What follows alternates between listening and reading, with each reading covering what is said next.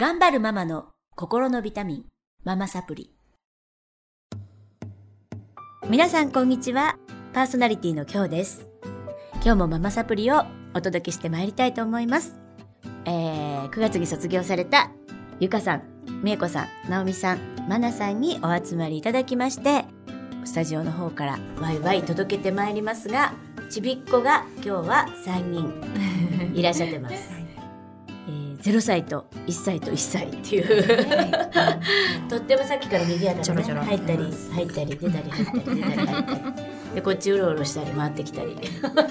触ってみたり。お弁当のいい匂いもさせちゃってるんですけど。でお弁当を食べたり自由な感じで、はい、アンパンマンがいたりお届けしていきたいと思います。はい。では今日はマナーさんのことから、えっ、と簡単な自己紹介とお悩みをお願いします、はい。えー上海に来て2年半ぐらいで、はい。えー今年4歳になる長男が1人と、はい。えー1歳半の次男がいます。おおね今うろうろしてるのそうですね。ちょうど今次男です。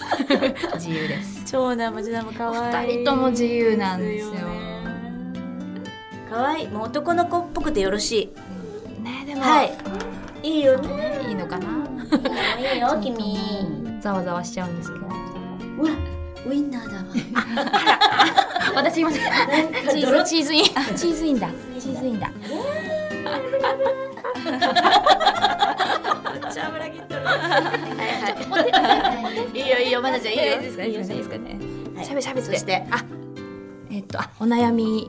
はいですお悩み。お悩みが長男が、えー5月からサッカーを始めて、はい。最初はもうタイプ的にもドハマりだと思ってででおー本人も楽しくやってるように見えたんですが、はい。自分でボールが取れないことがどうしても嫌みたいで、はい。今度楽しくない方に変わっていってもうおしまいには出たくないっていうところにまで行っちゃったんです。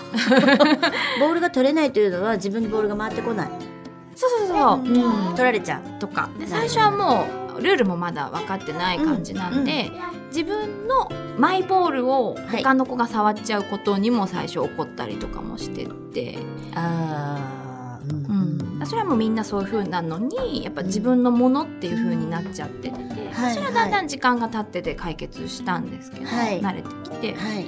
でもやっぱりこう試合ではい走り回ってでもサッカーボールって一つしかないじゃないですか、はい。うん。でもそれが取れないっていうのがもうど面うしても面白くないみたいで,、でどうしようかで行きたくない。とうんは言われましたけど、まあ、最近ちょっと少し緩和されてで、まあ、渋々行くようにうん。なってはいるんですけどもそれも行くまでに時間がかかったりとか幼稚園から帰ってきて必ず「今日サッカーないよね」って聞くんですよ。あそれが最初はあやりたいのにないのっていうプラスで聞いてるのかと思ったらないよって言ったらやったみたいな感じで言われちゃったからもうじゃあ嫌なんだなっていうのがあって。でもなんかこう,、うん、こうやめさせるのね、うんまだちょっとうん。早いかなっていうので悩んでコーチとかには相談してますか？ちゃんと相談はしてないですね。なるほどなるほど。あのーサッカーって本当にね皆さんお悩み多くてあみんなやってるんですけど、あの嫌だって言ってる子も非常に多くて、あの男の子のスポーツって本当うちも男3人育ててるのでややこしいんですよね。であのーまあ早急にやめさせる必要もないと思うしやっぱりその習い事の醍醐味っていうのが成功体験？やっぱり小さな成功体験を積み重ねるっていう自信をつけさせるっていうところにあると思うんですよね。だけれどもそれがね成功体験にならないうちにやっぱやめちゃうとそうそうなんですよもったいないかなっていうのはありますがそれには、えっと、お母さんだけではやっぱり解決できなくてコーチにやっぱり相談しながらあと環境を整えながら、やっぱりあのー試行錯誤をやっぱりこうちょっと繰り返してみないとなかなかやっぱりその子のモチベーションが上がらないというかね。でボールが取れないことがとっても嫌だから今ね。うん。でちょっとコーチに相談してそういう指導を入れてもらうとか一人でそういうこう特訓みたいなコツとか教えてもらうとか。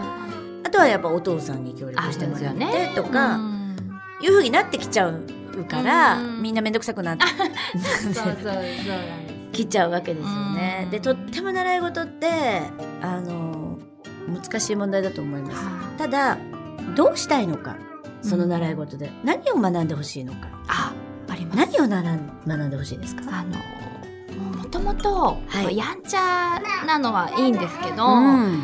度が過ぎてこう手を出しちゃうことがはい。多くて、はい。でやっぱ団体の集団の中でって馴染むのが結構時間かかる子なんですよね。うんうん。だからそういう今サッカーだとやっぱチームでっていうのがあるんでこう人と触れ合ってでの、うんなんて言うんでしょうこうだ団結力だったり、うん。こううん協調性というか、うんで少しこう痛いことをするとやっぱ人は嫌なんだよっていうこととかもうん学んでほしいというか、なるほどね。っていうのがあるんですよね。うんうんうん。で思い通りにはいかないんだよっていう、うんまあ絶好の。うんそうなんですよね。うんうん。であのーまあサッカーとかね、うん。あと私があの習い事本当にやらせてきて思うのが、うんうん。サッカー野球。うん。まあまあ王道ですよね。あとスイミング。あそうですね。まあちょっと武術。うんうんうん。空手だとか、ね。ありますよね。柔道とかね。なんかそういろいろそういうこう習い事ってあります。あテニスとか、うんうん。卓球とか。うんうん。あるんですけどなんかこれの性質というか向き不向きもすごくあるなと思っていて、うん。うちお兄ちゃんはまずはじめにサッカーを北京にいた時にやらしたんです、うん。幼稚園の時うんなんかサッカーがいいだろうと。なんとなくちっちゃい時から始めれて、みたいなね。でその頃私とパあの主人はとってもあのお兄ちゃんにかけてたのでうん。う ん一人目で。ね長男長男、うん。もう期待めちゃめちゃ集まってますよ、男の子。で何？そのサッカーやるようなたくましくて。何？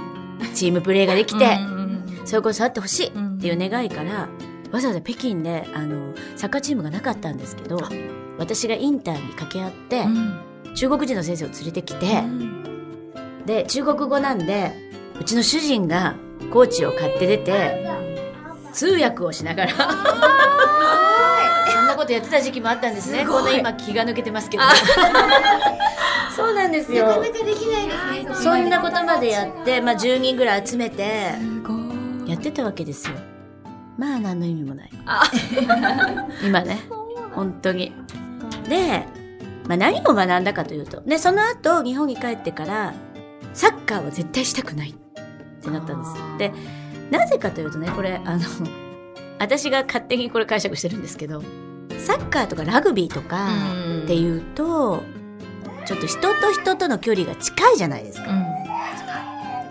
ああいう習い事ってああいう習い事ってねやっぱりねあのーまあちょっとまなちゃんのお子さんみたいなお子さんは向いてるかもしれないんだけどは原始的なスポーツなんですよ人と人とがぶつかり合う。うんのが好きな子と、野球ってちょっと離れて頭脳プレーみたいな。うんのの方がいいこと。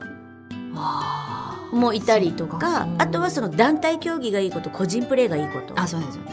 うん。うんいるんですね、うんあとは大きな球がいいこと。ちっちゃなうんテニスとか卓球。いや本当にそうで、うんなんか陸上できる子は水泳できなかったり。水泳できる子は陸上できなかったり。なんか運動って本当にどこのなんか神経回路が、うんあのー開いてるかによって違うんだなって思うんですね。でうちのお兄ちゃんは野球がいいと言って野球をしてあの結構長く野球は続いたんですけどサッカーよりね。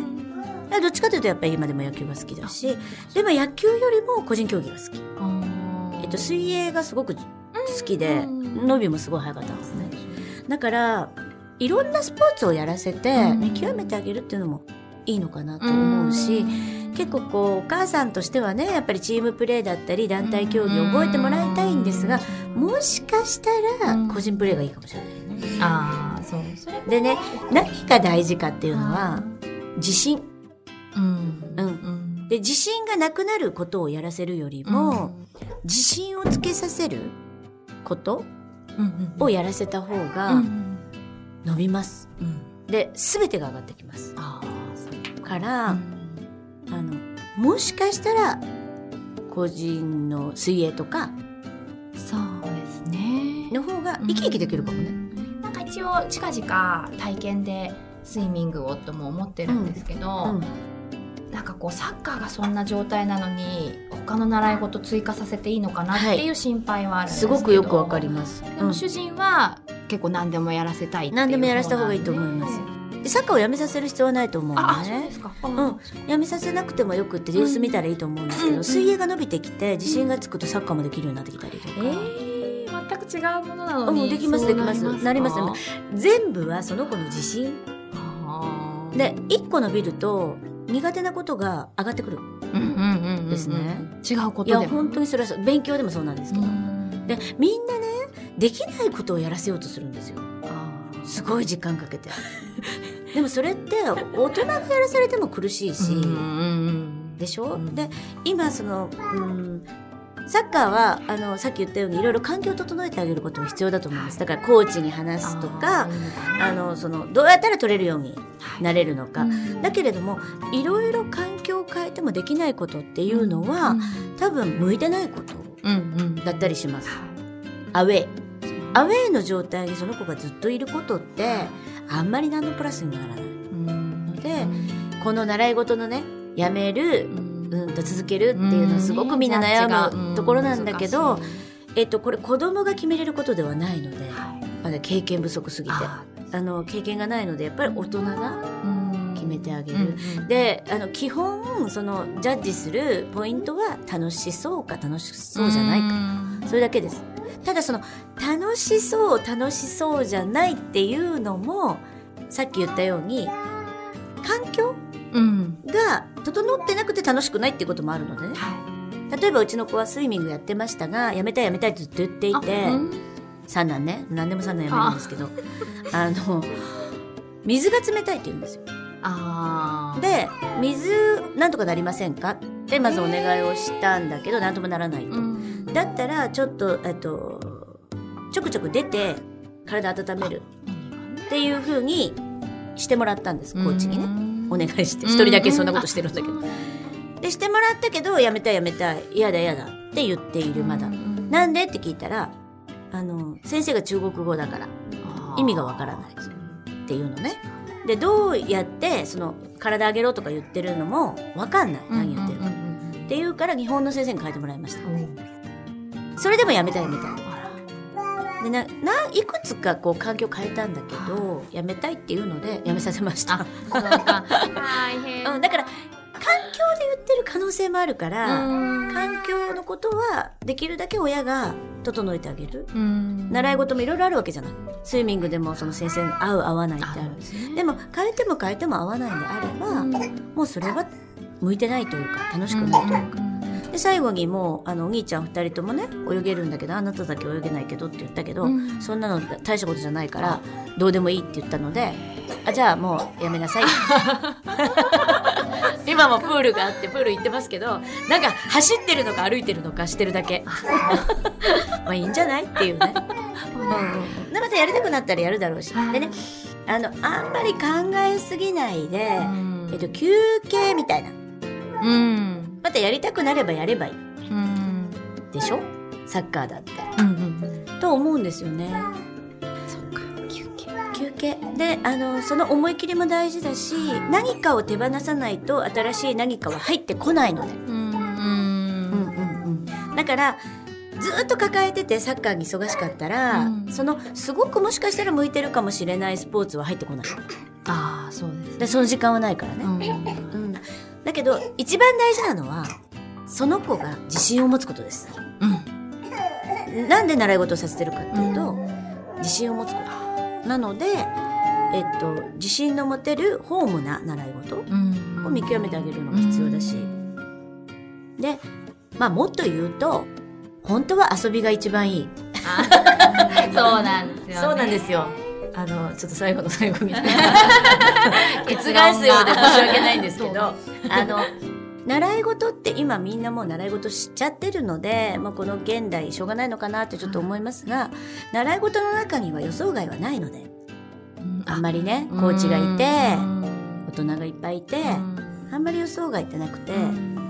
遊びうん。の中でいっぱい予想外ってあるんですよ、うん。そうやってこう人とね対立して叩いちゃったり、ん。まなちゃんとこのねお子さん。そっからすごいいろいろな学んでるし、うん。人生で必要なことは全て砂場から幼稚園の砂場から学んだっていう本がありましたけど、うん。本当にその通りで今まだ何歳でしたっけ？4歳になったばっかり。4歳でしょ、うん。まだまだ本当はねうん。環境さえ整ってれば、うん。遊ぶ中から学ぶことの方が多いし、うん。身体能力もそこでつけた方がいいと思うんですよね。うん。だけども今はもう習い事なんか世代になっちゃってるし みんな習ってるから遊ぶ友達もいないし、うん。まあそれもそれでうん。習い事、うんうん、そういう能力を伸ばす一つの方法だと思いますけどあのそうですね。だからその習い事の中でもサッカーの中でもねどこの部分に彼は楽しさを感じているああはい。っていうのを見極めるのも一つですよね。うん。一つすごく大事なこと。なんか見極め苦手なんですよねこう。何が楽しそうですか？ボール蹴ってる時ですかねやっぱり。蹴ってる時が なんかあの1対1でボールを蹴るっていうのがあってはあそれで結構入れるんですよ。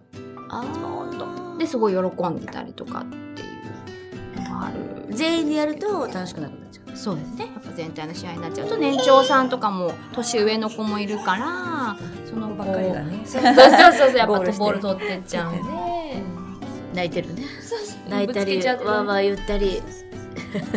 ちょっとうるさくて すいません。っていう感じなんですけど。まあこれも臨場感があっていいあです、ね、いいですかねだからあのその同じサッカーの中でもすごくチームでやるのが好きな子、もう本当にみんなと一緒になって何かを作り上げるっていうのが好きなのと、そのボールを蹴ることがすごい好きって言ったけど、こういう蹴り方をしたらこっちに飛んでこういう蹴り方をしたらこっちに飛んでっていうのをすごく考えながらやってる子もいるしあとはあのもういろんなね場面があるんですよ。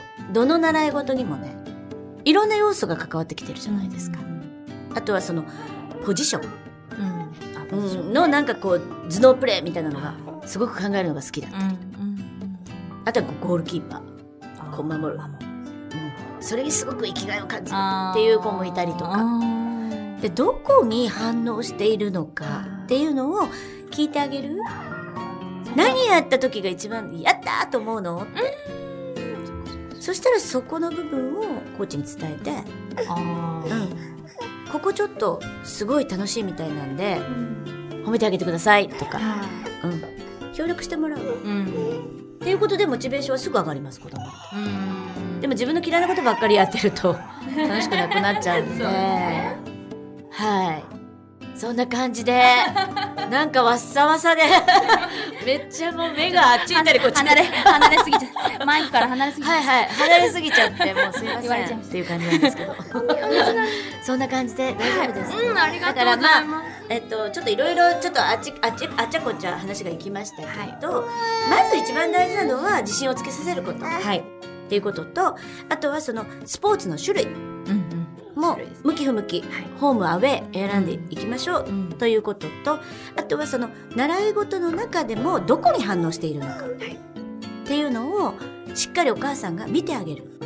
そしてそれをフィードバックして小さな成功体験うんうん。をあの積み重ねていってあげる。っていうことですごく続いていくしあの力になってうん。くると思います、うん。でいろんな習い事させてあげたらいいと思います。あねそこが一番悩んでたかも、あの、ねまだ続けていいかと他のこともやっていいのかどうかっていうのが一番悩んでたんで、だってどこに才能が隠れてるかわからないから、うん、でやっぱりその子が楽しそうか楽しそうじゃないか。うん。それだけですうね、ん。環境を変えてあげても変えてあげても楽しそうじゃないんであれば、うん。もうやめさせる勇気も必要ですよね。新しいことを入れれないので。うん。いっぱいいっぱいになっちゃうの子供も。うんうん。はい。はいありがとうございましたは。はい。はい、ありがとうございました。えっ、と、ブログの方でも、えっ、と、子育てのポイントなんかをお伝えしています。えっ、と、上海で子育てコーチング、今日の足跡で検索ください。それでは、ありがとうございました。また来週お会いしましょう。